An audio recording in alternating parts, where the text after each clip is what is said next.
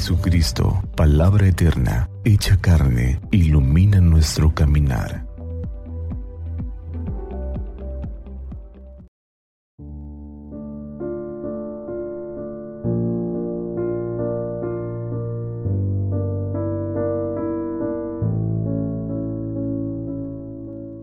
Once de septiembre, domingo 24 del tiempo ordinario.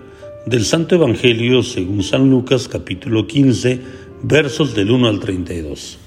En aquel tiempo se acercaban a Jesús los publicanos y los pecadores para escucharlo, por lo cual los fariseos y los escribas murmuraban entre sí. Este recibía a los pecadores y come con ellos. Jesús les dijo entonces esta parábola. ¿Quién de ustedes tiene cien ovejas y se le pierde una, no deja las noventa y nueve en el campo?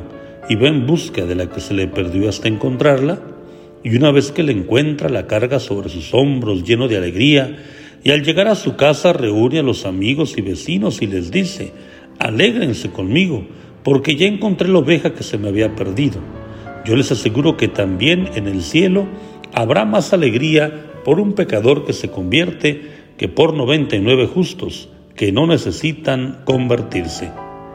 ¿Y qué mujer hay que si tiene diez monedas de plata y pierde una, no enciende luego una lámpara y barre la casa y la busca con cuidado hasta encontrarla?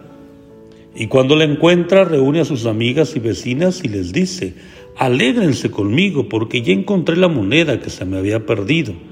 Yo les aseguro que así también se alegran los ángeles de Dios por un solo pecador que se convierte. También les dijo esta parábola. Un hombre tenía dos hijos y el menor de ellos le dijo a su padre, Padre, dame la parte de la herencia que me toca. Y él les repartió los bienes. No muchos días después, el hijo menor, juntando todo lo suyo, se fue a un país lejano, y allá derrochó su fortuna viviendo de una manera disoluta. Después de malgastarlo todo, sobrevino en aquella región una gran hambre, y él empezó a pasar necesidad. Entonces, fue a pedirle trabajo a un habitante de aquel país, el cual lo mandó a sus campos a cuidar cerdos. Tenía ganas de hartarse con las bellotas que comían los cerdos, pero no lo dejaban que se las comiera. Se puso entonces a reflexionar y se dijo, ¿cuántos trabajadores en casa de mi padre tienen pan de sobra y yo aquí me estoy muriendo de hambre? Me levantaré, volveré a mi padre y le diré, Padre, he pecado contra el cielo y contra ti, ya no merezco llamarme hijo tuyo, recíbeme como a uno de tus trabajadores. Enseguida se puso en camino hacia la casa de su padre. Todavía estaba lejos cuando su padre lo vio y se enterneció profundamente. Corrió hacia él y echándole los brazos al cuello lo cubrió de besos.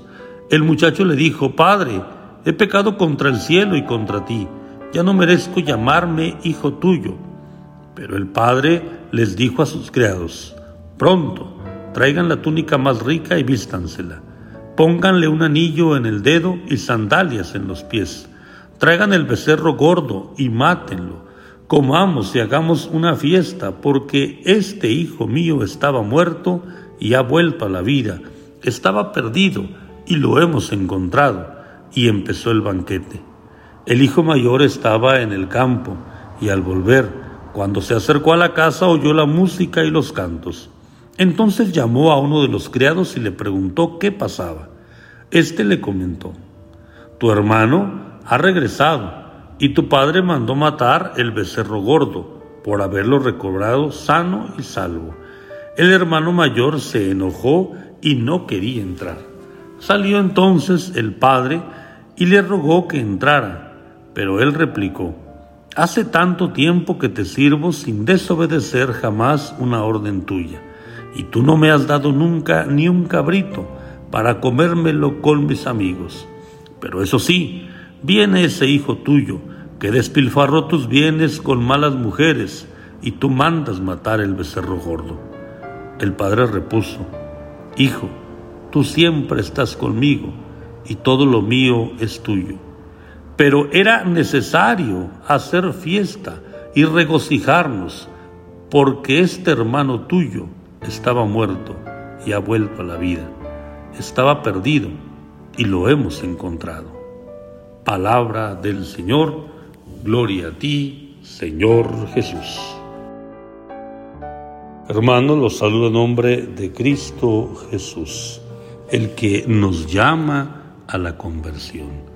Qué precioso evangelio el que hemos escuchado, el evangelista San Lucas, que nos habla de el amor loco y apasionado que Dios nuestro Padre tiene por nosotros, sus hijos, sus hijos amados.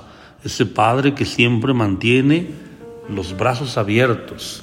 Ese Padre que hace fiesta cuando nosotros decidimos dejar las veredas en las que nos hemos perdido para volver al camino, para volver a su Hijo Jesús. Que se pierda una oveja, un animal, que se pierda una moneda, una cosa, provoca alegría en aquellos que le encuentran, pero que se pierda el Hijo, el Hijo amado, el Hijo menor de aquel Padre, y que sea recuperado que regrese después de tocar fondo a la casa de su padre arrepentido, eso implica una fiesta mayor, una alegría plena. Ahora sí, todos tienen que estar de fiesta. También ese hijo mayor que se resiste, que no se alegra por el hermano que ha vuelto y que dice, ese hijo tuyo, es decir, ya no es mi hermano. Nosotros somos invitados todos los días a volver a los brazos del Padre, a que Él nos cubra de besos, a que Él haga fiesta, porque hemos sido dóciles al Espíritu Santo que nos mueve a ir nuevamente tras Jesús a la conversión.